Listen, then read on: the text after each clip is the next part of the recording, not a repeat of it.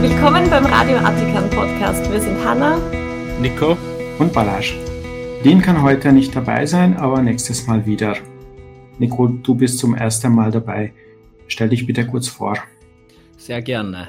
Also, mein, mein voller Name ist Nico Alm und ich beschäftige mich schon sehr lange mit dem Thema oder dem Verhältnis Staat und Religion oder ganz genau gesagt Republik und Religion. Ich habe zu diesem Thema ein Buch geschrieben, das nennt sich Ohne Bekenntnis. Das ist 2019 rausgekommen. Ich habe vor 12, 13 Jahren etwas gegründet, das nannte sich Laizismus-Initiative zur Trennung von Staat und Religion.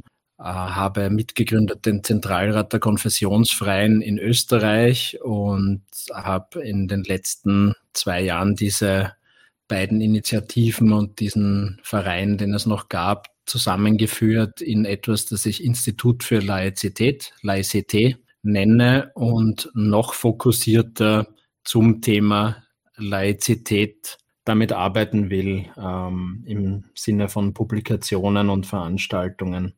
Der Begriff der Laizität, um da noch ganz schnell etwas dazu zu sagen, wie ich ihn verstehe, ist einer, der aus meiner Sicht eine neue Definition braucht. Niemand weiß genau oder jeder hat für sich eine Definition oder weiß gar nicht, was darunter zu verstehen ist. Es ist ein sehr alter Begriff, der aus Frankreich kommt und mit dem Trennungsgesetz 1905 in Frankreich im, im Politikwesen verankert wurde.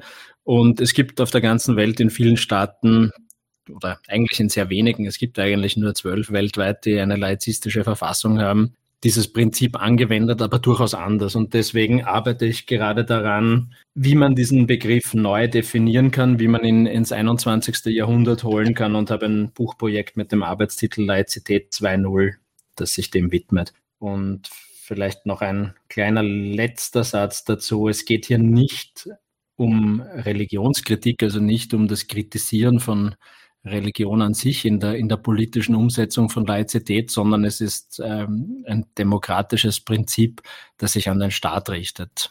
Das ist ganz wichtig noch zu sagen.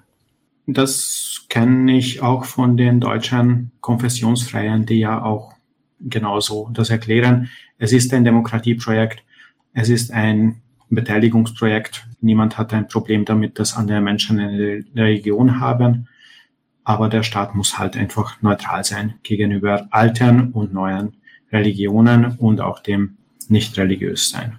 Ganz genau. Du warst diese Woche schon zweimal vor Gericht. Was kannst du uns darüber erzählen? Ja, da kann ich das Stichwort der neuen Religionen auch wieder aufgreifen. Also ich bin, das habe ich bei der Begrüßung ein wenig ausgespart, aber ich reiche es gern nach. Ich bin ja nicht nur Atheist, sondern auch Pastafari, das heißt Mitglied der Kirche des fliegenden Spaghetti-Monsters und war in den letzten fast zehn Jahren mit sehr vielen Dingen beschäftigt, die, die auch ähm, juristische Probleme aufgeworfen haben. Also ich habe 2011 meinen Führerschein mit einem Foto mit Nudelsieb am Kopf publiziert. Das äh, kennen sehr, sehr viele Menschen. Ich, ich erkläre es an der Stelle auch gleich gar nicht mehr. Wer das wirklich nicht kennt, kann das äh, leicht online finden, wie der Fall war.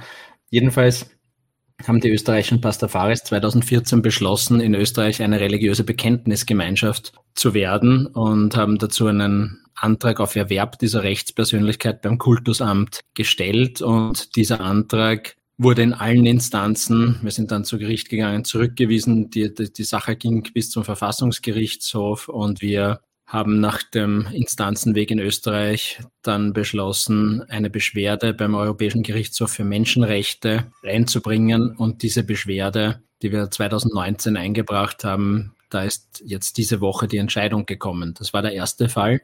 Der zweite Fall war, ich habe nicht nur ein Führerscheinfoto mit Nudelsieb, sondern ich wollte auch einen Personalausweis und einen Reisepass mit einer Pastakrone. Also die der Pastafarianismus ist ja eine sehr dynamische Religion, entwickelt sich weiter und durch diesen Leidensweg bei den Behörden habe ich mir gedacht, so eine Pastakrone mit, mit stacheligen Fortsätzen symbolisieren ganz gut den Leidensweg und haben mir diese Pastakrone aufgesetzt, Fotos gemacht, Pass, äh, Reisepass, Personalausweis beantragt und auch das ist mir nicht genehmigt worden, obwohl in Österreich auf Ausweisdokumenten, da gibt es gewisse Kriterien, Kopfbedeckungen aus religiösen Gründen erlaubt sein müssen. Aber meine religiösen Gründe wurden gerichtlich nicht akzeptiert und das gleiche wie bei Fall 1. Ich bin durch den Instanzenweg durch bis zum Verfassungsgerichtshof, habe äh, mein Recht, meine Freiheit nicht ausüben dürfen und bin auch damit mit einer Beschwerde zum Europäischen Gerichtshof für Menschenrechte gegangen, die auch,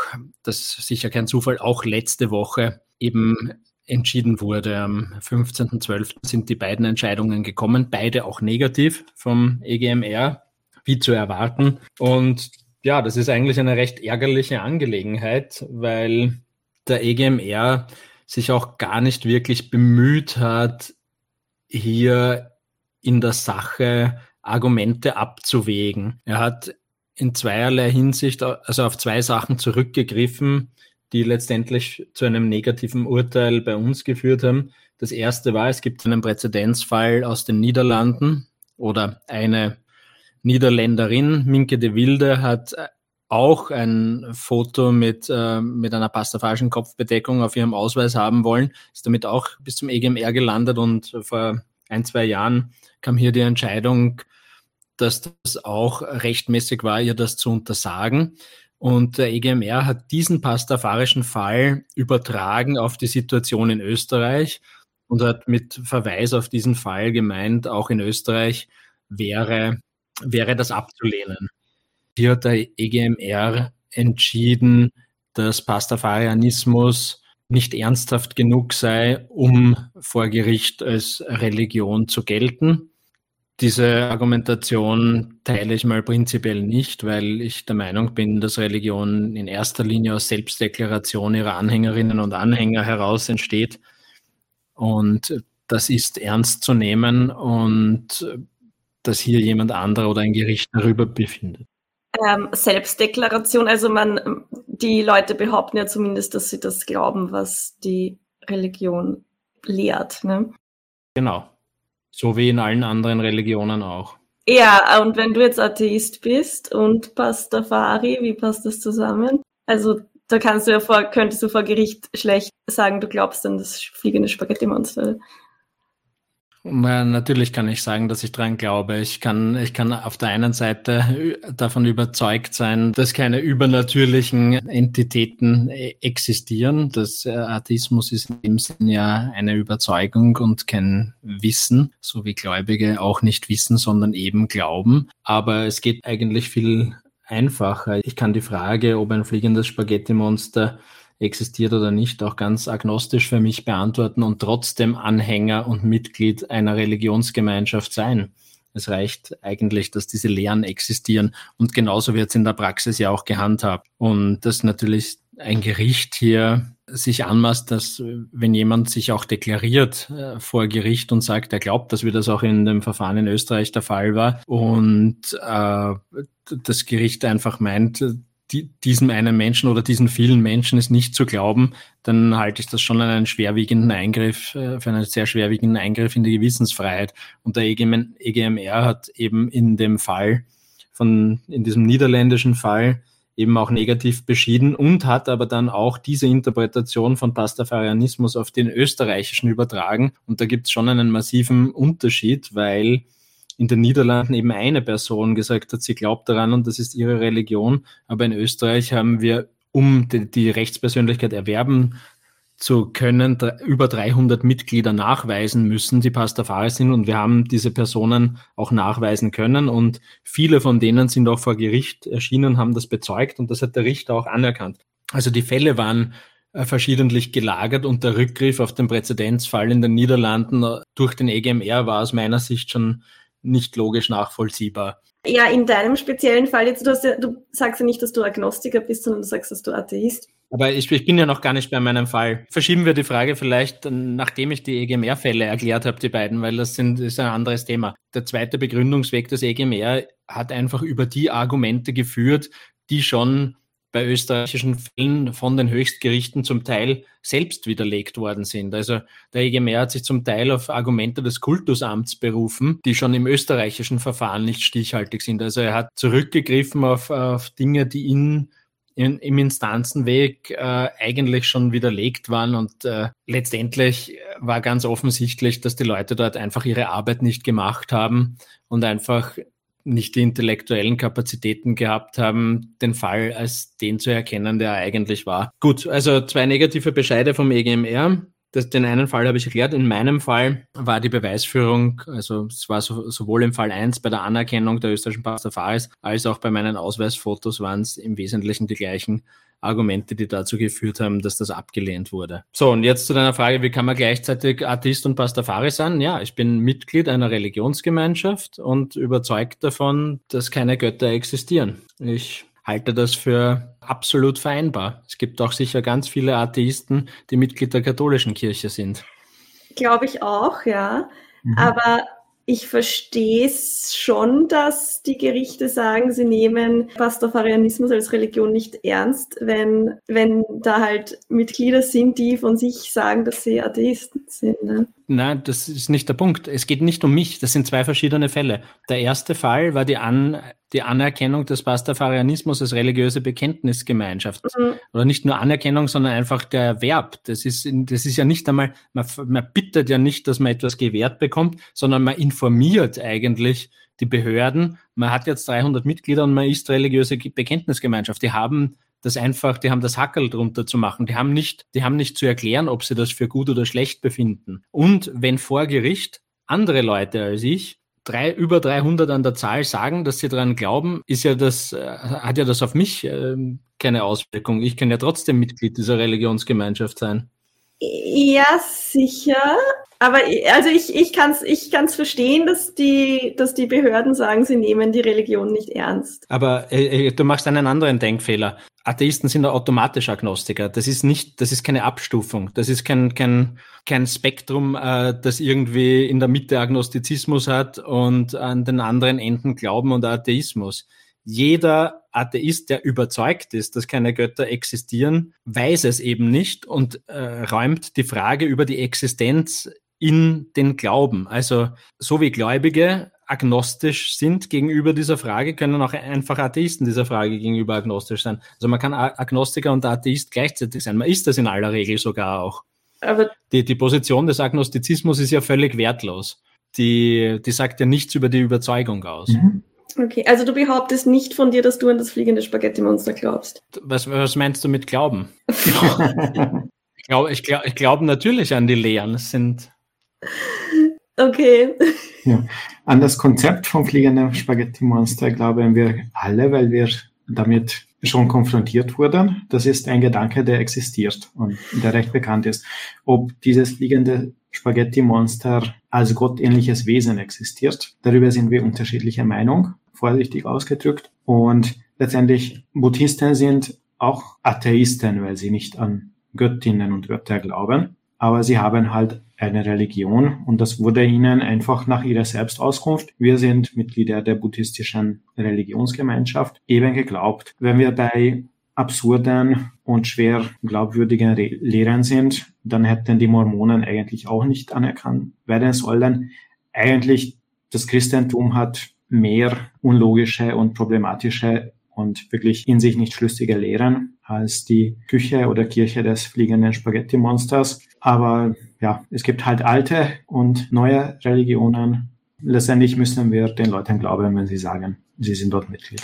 Ja, ohne, ohne Zweifel, ja. Und wie du sagst, es gibt alte und neue Religionen und da ist ja, da ist ja irgendwie auch das Problem. Das ist ein relativ abgeschlossener Kreis, äh, der hier existiert an Religionsgemeinschaften. Es ist es, es wird hier in vielen Staaten, unter anderem in Österreich, ich nenne das immer synkretistisches, synkretistisches Staatsreligionenmodell. Es wird hier versucht, sehr inklusiv bestehende Religionen in den Zirkel der Privilegierten aufzunehmen. Jetzt ist es gar nicht so, dass die Privilegien für gerade die kleinen Religionen besonders groß sind, aber es ist doch ein abgeschlossener Kreis, der hier entsteht und der, der auch nicht erweitert wird. Und es gibt eben gewisse Sonderrechte, die diesen Bekenntnisgemeinschaften und gesetzlich Anerkannten zustehen. Und davon wollen die auch nicht weg. Sie wollen diese, dieses, diese Rechtspersönlichkeiten nicht auf Weltanschauungsgemeinschaften ausdehnen, damit die Exklusivität bleibt, damit das nicht beliebig wird aus deren Sicht, aber das ist natürlich etwas, das gemacht werden müsste.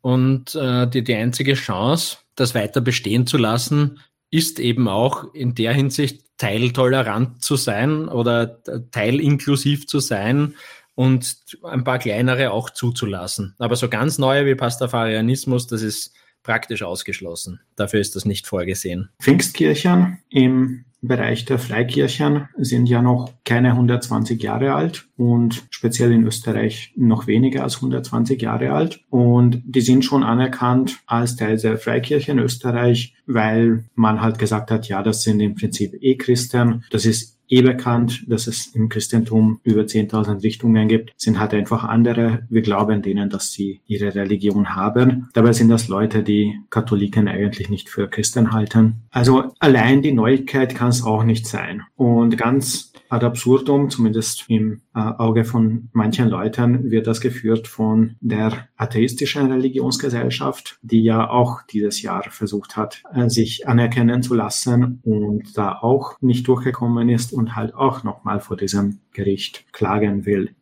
In welchem Verfahrensschritt sind die? Weißt du das? Äh, die haben, sie können jetzt noch zum Verfassungsgerichtshof gehen. Sie wurden vom Kultusamt bis jetzt ah, ja. und dann vom Verwaltungsgerichtshof abgelehnt. Wir werden die äh, ganzen Unterlagen verlinken. Also Sie haben noch einige Schritte.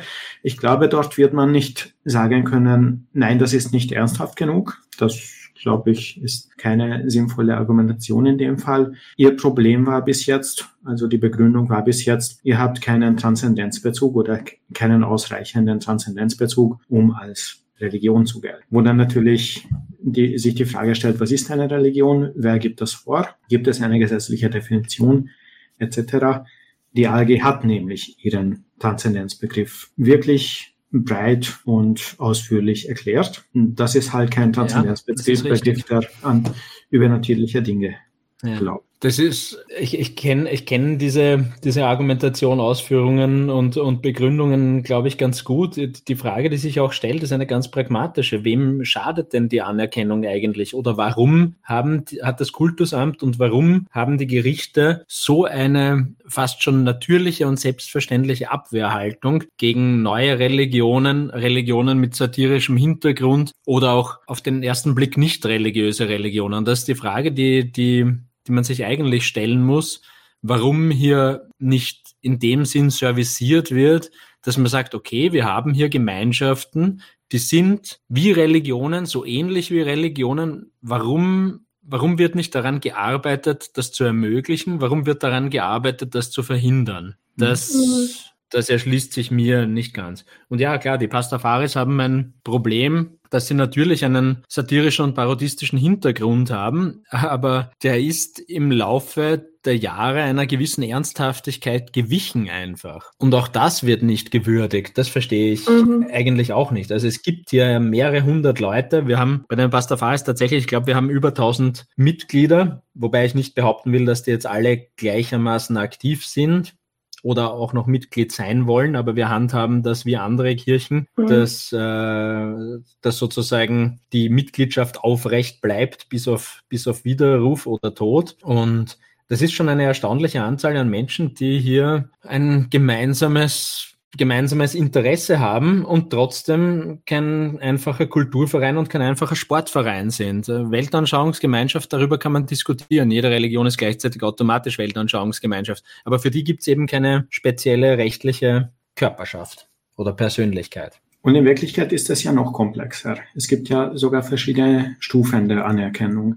Es gibt die historisch anerkannten Religionsgemeinschaften, dann die anerkannten Religionsgesellschaften sozusagen, dann diese eingetragenen Gemeinschaften, eben die ab 300, wo man im Prinzip als ja, Eintrag auf einer Webseite existiert und dann halt diejenigen, denen sogar das verwehrt wird. Und die Piratenpartei oder halt ein Mitglied der Piratenpartei hat versucht, wegen Hassrede des Papstes, also im Kultusamt nachzufragen, warum eigentlich die katholische Kirche Österreichs nicht aufgelöst wird, weil ja im Gesetz klar beschrieben ist, dass solche Religionsgemeinschaften oder Gesellschaften, die nicht mehr im öffentlichen Interesse arbeiten, aufzulösen sind, also ihnen die Anerkennung zu entziehen ist. Da hat er wirklich die offizielle Antwort bekommen, naja, das ist nicht nach dem Anerkennungsgesetz anerkannt worden, sondern historisch anerkannt, ja. also schon in der Monarchie. Und somit gelten einfach diese Gesetze auch für die nicht. Österreich hatte ja. wirklich eine ziemlich bizarre, sehr komplexe und wirklich weltweit praktisch einzigartige Hierarchie, ja. um die einzelnen Religionsgemeinschaften einzuteilen. In den USA ist eigentlich das Kriterium sincerely held beliefs, also wirklich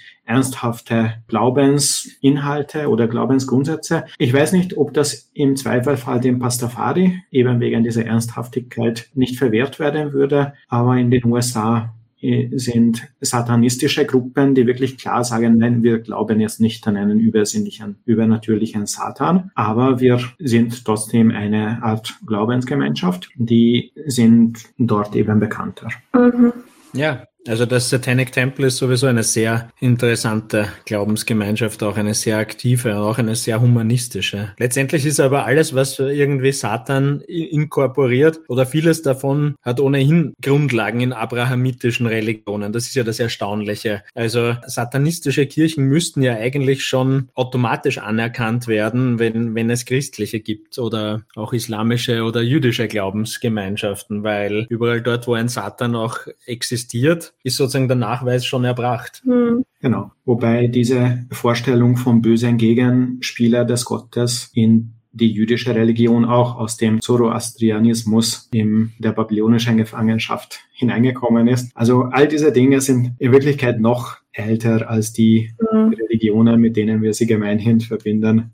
Und Satan ist ja eigentlich nicht einmal der böse Gegenspieler, soweit ich weiß. Ich meine, eigentlich Satan und Luzifer sind ja schon eigentlich verschiedene, ursprünglich verschiedene Personen. Ne? Und Satan ist doch der Gehilfe von Gott, der halt die Leute bestraft. Satan kommt in der Bibel als erstes vor unter der Bezeichnung die Gottessöhne im Buch Job und Satan ist einer von ihnen. Und er ist derjenige, der Gott überredet, diesen völlig unschuldigen, braven Menschen, ah, ja. ja. im Rahmen einer, wir würden heute blöde Wette dazu sagen, zu pisacken, ihn selbst am Leben zu lassen, aber so zu bestrafen, dass halt seine ganze Familie stirbt, er sein Vermögen verliert und dann halt auch noch furchtbare Seuchen bekommt und hat wirklich leidet. Und die blöde Wette zwischen Satan und Gott ist halt, Wann wird Job sagen, nein Gott, ich kann mich jetzt nicht mehr dir gegenüber dankbar zeigen und dich anbeten. Und das passiert halt nie. Und damit gewinnt quasi Gott die Wette, unter Anführungszeichen,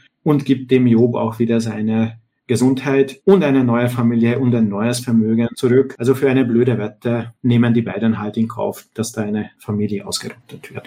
Das ist der Kontext, in dem Satan zuerst vorkommt. Und wie ungefähr alles andere wird halt auch diese Figur später in späteren Geschichten verklärt, ja. aufgeblasen sozusagen.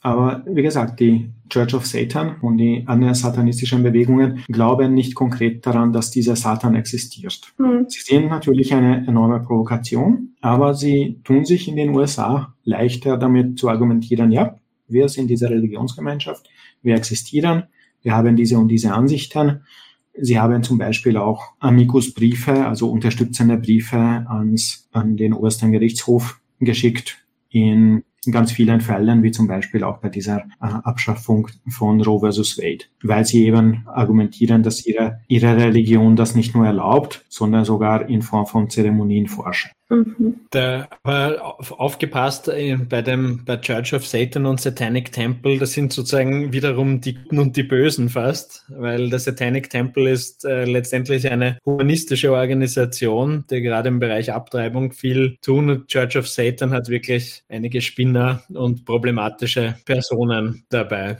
Aber da driften wir jetzt schon weit ab von den Urteilen des Europäischen Gerichtshofs für Menschenrechte.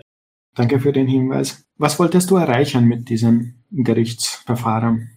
Tatsächlich ist die wichtigsten Beweggründe für die Kirche des fliegenden Spaghetti-Monsters in Österreich sind ja tatsächlich auch laizistische. Also das Vorführen der religiösen Privilegien durch, durch die Aneignung all dieser Charakteristika von Religion und schlussendlich auch die Etablierung einer eigenen Religion hat schon auch zum Ziel zu sagen, hier ist ein Zustand, der gefällt uns so nicht.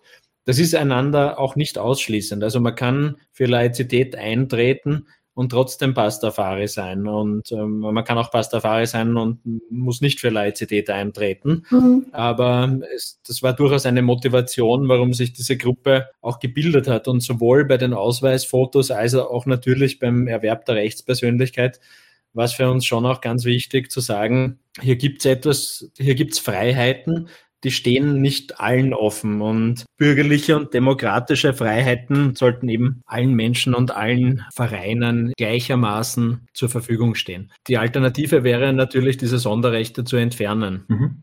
Das wäre uns auch recht als Pastafaris. Also der Grund, warum das auch mit diesem intensiven Engagement zu machen, liegt auch darin begründet, dass, dass wir mit dem Aufwand auch noch zurechtgekommen sind. Also es ist durchaus ein, ein bisschen pragmatisch. Es erfordert einen langen Atem und den hatten wir und wir haben uns jetzt nicht Illusionen hingegeben, dass wir vor Gericht Recht bekommen. Ein bisschen Hoffnung natürlich schon. Aber das, das Wichtigste war einfach Aufmerksamkeit dafür zu schaffen, wo hier Probleme liegen. Mhm. Mhm. Und was wäre jetzt anders, wenn die Entscheidung zum Beispiel über die Anerkennung der Religionsgemeinschaft am Donnerstag anders ausgegangen wäre? Das kann man in zwei Dimensionen beantworten. Was wäre anders für die Pastafaris? Lustigerweise nicht viel. Wir wären halt statt ein Verein dann eben eine religiöse Bekenntnisgemeinschaft und würden, würden als solche auch geführt, hätten aber jetzt nicht großartig viel mehr Rechte. Also wir könnten wahrscheinlich die Anwendung des Blasphemie-Paragraphen leichter durchsetzen, aber viel mehr Privilegien fallen mir nicht ein. Erst mit der gesetzlichen Anerkennung, für die man aber 0,2 Prozent der Bevölkerung als Mitglieder braucht, also knapp 18.000 Menschen. Mhm.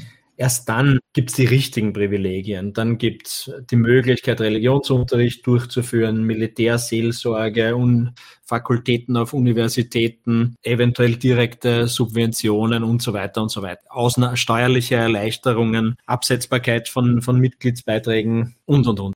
Habt ihr ein Konzept für Militärseelsorge zum Beispiel?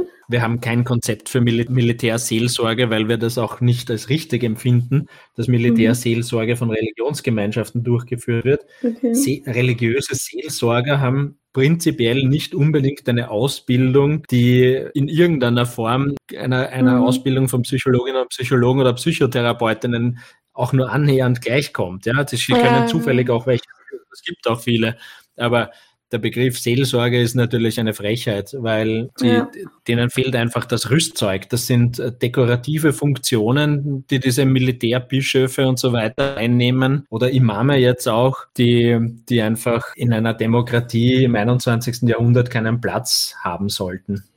Mhm. Also das mit, mit der Absetzbarkeit der Beiträge, da gibt es ja auch eine Ungenauigkeit oder Unvereinbarkeit oder eigentlich Ungerechtigkeit. Es sind nämlich nur vorgeschriebene Pflichtbeiträge absetzbar. Also Ganz genau. die Religionsgemeinschaften, und da gibt es eigentlich mehr, auch wenn sie nicht so viele Menschen repräsentieren, die das ihren Mitgliedern nicht vorschreiben, deren Mitglieder können das nicht absetzen. Dass es trotzdem passiert, weiß ich aus dem privaten Kreis also aus dem Bereich der Freikirchen. Das wäre mal eine interessante Sache, danach zu fragen. Aber es wäre halt auch ein bisschen ein Dick Move, weil ja in Wirklichkeit die, die sind, die benachteiligt sind gegenüber den ja. großen Religionsgemeinschaft. Wir haben bei den Pastafares sogar einen verpflichtenden Mitgliedsbeitrag, den wir vorschreiben. Genau aus diesem Grund äh, haben wir die Verpflichtung eingeführt. Wir haben aber noch niemanden gefunden, der eine Musterklage durchsetzen will. Also die 12 Euro pro Jahr müssten ja dann abgesetzt werden.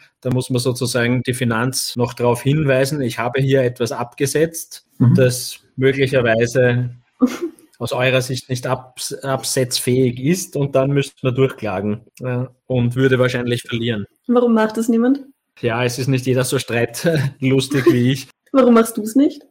Ich, äh, ich, war, ich, ich, war die letzten zehn Jahre mit etlichen rechtlichen Auseinandersetzungen beschäftigt. Ich, ich will gar nicht ausschließen, dass ich es nicht auch mache. Aber im Moment, im Moment, äh, sage ich mal so, mein, mir, mir, mir sind die Sachen zwar sehr wichtig, ich beschäftige mich gern damit, ich schreibe auch gern mein Buch. Äh, mhm. Meine Energie ist aber auch enden wollend in all diesen okay. Dingen. Der Track Record vor Gericht ist, es liegt natürlich nicht an dir oder daran, dass du keine ernsthaften Fälle hättest, aber leider sind die Gerichte dafür noch nicht bereit, so würde ich das sagen. Du bist jetzt noch kein durchschlagender Erfolg in juristischen Auseinandersetzungen. Absolut. Ich glaube, ich habe alles verloren in dieser Hinsicht. Du hast recht, ja. Verlierer auf der ganzen Strecke. Coole Sache. Danke, dass du uns das erklärt hast. Eine Diskussion in den letzten Wochen in Österreich war auch, dass jemand herausgefunden hat bei der Schuleinschreibung eines Kindes, dass in dieser Schule die Klassen nach der Religionszugehörigkeit der Kinder unter Anführungszeichen in Wirklichkeit der Eltern aufgeteilt sind, mit der Begründung, dass es nicht mehr genug Religionslehrende gibt und es wäre sonst nicht möglich, den Stundenplan richtig zu erstellen. Also das ist der Hintergrund sollten aus Gründen der Stundenplanerstellung Kinder nach einem wirklich absurden Kriterium segregiert, also in Klassen separat aufgeteilt werden. Was haltet ihr davon? Wenn es logistisch nicht anders möglich ist, dann, dann gibt's halt keine andere Möglichkeit. Ne? Also. Ja, aber das ist halt Religion ist ein geschütztes Merkmal. Also sollte irgendwann die Begründung kommen, dass wir keine andere Möglichkeit haben, aus logistischen Gründen, als schwarze Kinder von weißen Kindern zu trennen, würden alle erstmal hellhörig werden. Und diese Religionszugehörigkeit, die ist ja noch nicht mal von den Kindern selbst gewählt und ändert sich genau in wirklich im Jahrestakt auch. Und mhm. es treten gerade junge Personen auch mal aus der Kirche aus, nehmen dann natürlich auch ihre Kinder raus, etc. Also dieses Kriterium ist nicht wirklich geeignet dafür. Und das Problem mit jeder Segregation ist, das hat man in den USA gesehen, nachdem die Sklaven befreit wurden, im 19. Jahrhundert nach dem Bürgerkrieg hat sich in vielen Staaten eine Art getrennt, aber gleich Theorie durchgesetzt. Nur es hat sich sehr schnell gezeigt, gleich, das hat nicht so gut funktioniert. Die Trennung war eben eine Möglichkeit zu sagen, ja, es dürfen eh die Schwarzen in dem Bus sitzen, aber halt nur auf diesen vier Plätzen oder auf diesen X Plätzen, die dann halt nicht ausgereicht haben und nur hinten und nicht vorne und so weiter. Und das war noch ein sehr harmloses Beispiel. Es ging wirklich bis hin zu Verweigerung des Wahlrechts aus absolut fadenscheinigen Gründen. Und das war ein wesentliches Ergebnis der Bürgerrechtsbewegung der 1960er Jahre, diese getrennt, aber gleich Theorie zu widerlegen und zu sagen, nein, äh, eine Trennung ist nicht zu akzeptieren. Also vereinfacht ausgedrückt, in den USA wurden Schulen nach Hautfarbe segregiert und das war schlecht und wir anerkennen und sehen offensichtlich, warum das schlecht ist und die Religion gehört nun mal in diese Kategorie aus meiner Sicht. Ja, das Problem hat ja nicht erst mit dieser einen Schule in Wien begonnen, sondern Religionsunterricht führt ja schon sehr lang dazu, dass der Klassenverband aufgespalten wird und sei es nur im Religionsunterricht, die, auch wenn das natürlich nicht so weitreichend ist, wie eine ganze Klasse gleich nach Religionszugehörigkeit zu bilden oder ganze Klassen so zu bilden, ist es doch so, dass hier unterschieden wird zwischen die einen und die anderen. Das war vor, vor, vor 100 Jahren, als alle römisch-katholisch waren, kein Thema, wo es das eine oder andere evangelische Kind gegeben hat, aber es ist mit, mit einer zusehenden Zersplitterung und, und Abnahme auch der dominanten Religion, ist es einfach dazu gekommen, dass ja immer mehr Kinder nicht am gleichen Unterricht teilnehmen konnten oder einen anderen Unterricht hatten. Und das ist schon irgendwie der Keim einer einer gesellschaftlichen Trennung, die den Kindern schon auch die, die Aussage vermittelt, dass sie eben doch nicht gleich sind in, ja, in, diesem, in diesem System, wenn man so will. Und das halte ich an sich für ein Problem, abgesehen vom viel größeren Problem, dass Religionsunterricht inhaltlich in einer Schule nichts verloren hat. Ja. Ähm, da, da geht es darum, dass auch Lehrpläne auf ganz wissenschaftlichen Grundlagen, Logik und Empirie aufgebaut sind. Das heißt nicht, dass man traditionelles, kulturelles nicht integrieren kann, aber nicht aus einer missionarischen Sicht, nicht aus der Sicht einer religiösen Erziehung,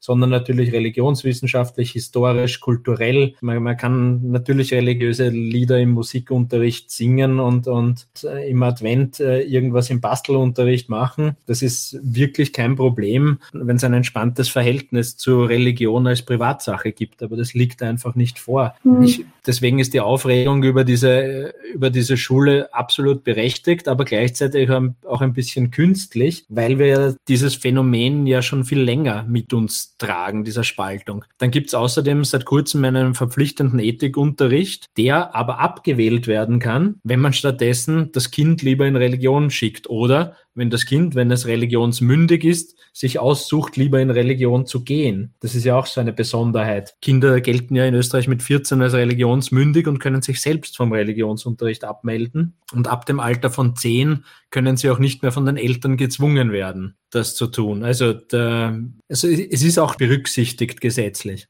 Und beides ganz, ganz wichtig, was du gesagt hast. Kinder werden tatsächlich nach dem Religionsbekenntnis der Eltern oder nach der Zuteilung, die die Eltern für sie vornehmen, eingeteilt. Ja. Das, das halte ich auch für einen großen Widerspruch. Der Gesetzgeber sagt und die Religionsrechtler sagen, Kinder gelten mit 14 als religionsmündig, können erst dann sozusagen die Lehren erfassen werden dann aber trotzdem schon im Alter von sechs oder sieben Jahren damit konfrontiert. Also das könnte ja mhm. eigentlich auch erst später kommen. Aber es hat in der mhm. Schule eigentlich gar nichts verloren in meiner Sicht. Ja, ja. sehe ich auch so. Außerdem gibt es da wirklich solche Absurditäten. Man kann ja das Kind eigentlich von der ersten Klasse Volksschule an abmelden und dann in der neunten Schulstufe, wenn es halt eben diese zwingende Auswahl zwischen Ethik und Religion gibt, sagen, ah, hm, mein Kind ist jetzt katholisch, hat eigentlich den Stoff von acht Jahren nicht mitgemacht, aber wurscht, weil Religionsunterricht, da muss man eh nichts wissen, nur glauben. Genau. Und da helfen all diese Scheinbegründungen nicht wie, ah, aber mein Religionslehrer ist eh so super und das ist im Prinzip eh ein Ethikunterricht. Ja, das sind Argumente für bitte für alle ein guter Ethikunterricht. Weil, wenn man es schon erklärt, genau, dieser ja. Lehrer ist gut, weil er Ethik unterrichtet und keine religiösen Dogmen, dann warum soll er nicht alle daran Ja, teilhaben? vor allem die Falsifiz einer Falsifizierung hält es nicht stand. Ich hatte äh, Religionsunterricht von mehreren Pfarrern und Religionslehrer. Der Religionslehrer war tatsächlich ganz gut verträglich, die Pfarrer aber nicht, ja.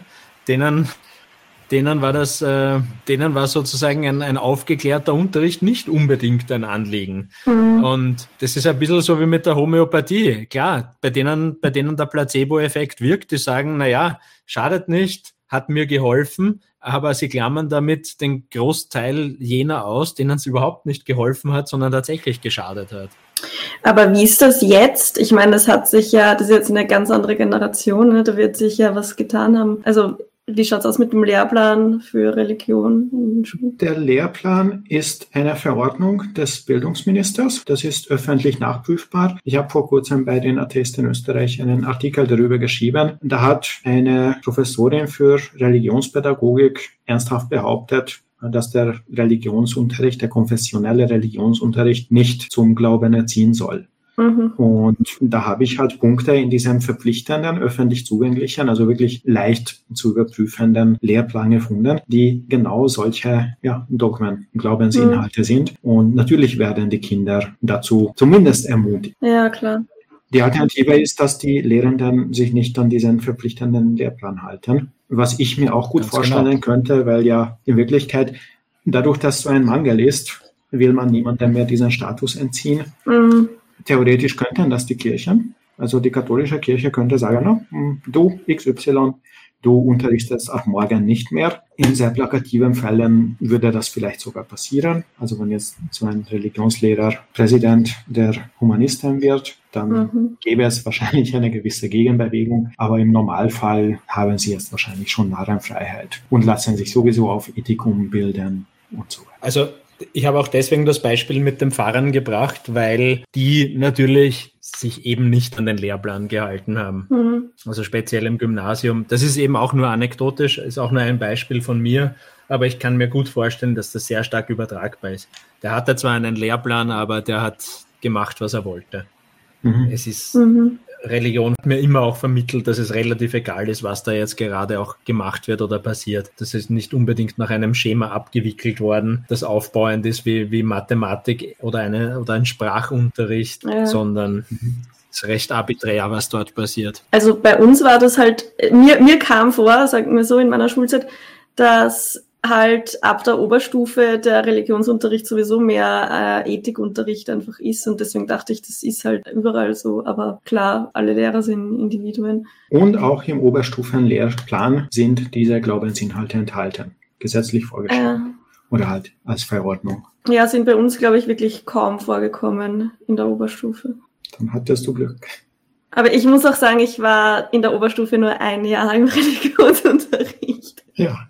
Aber was ich so mitbekommen habe, halt so, also irgendwas, irgendwas habe ich sicher mitbekommen von den, von den Kollegen. Im Parlamentarischen Untersuchungsausschuss über die ÖVP-Korruption ist dieses Jahr am 4. Dezember ein ÖVP-Politiker ein bisschen zurechtgewiesen worden, weil er mit Grüß Gott gegrüßt hat. Also das ist ja bekannt in Österreich und Bayern als im Volk durchaus üblicher Gruß. Und der SPÖ-Fraktionsführer Kai-Jan Kreiner soll zu ihm gesagt haben, in Wien heißt das nicht Grüß Gott, sondern Guten Tag. Was haltet ihr davon? Sollte man Leute so zurechtweisen, wenn sie grüßen? Machen das die schlimmsten Atheisten? Kennt ihr jemanden, der sowas macht? Ich kenne so jemanden nicht. Ich, ich glaube, es gibt ganz viele Atheisten, die, die, die auch Grüß Gott sagen. Die haben sich das noch nicht, die haben noch nicht an sich gearbeitet, um es loszuwerden. Andererseits, man kann ja Atheist und Pastafari sein und mit dem Gott das fliegende Spaghetti-Monster meinen. Das ja. steht einem ja auch frei. Oder Odin oder Zeus. Oder genau. Ich meine, ich würde das auch nicht überbewerten bewerten. Ich weiß nicht, in welcher Funktion der Jan Greiner das äh, gesagt hat. Also so wie ich ihn kenne, wird, wird er das einfach so flapsig rauskaut haben.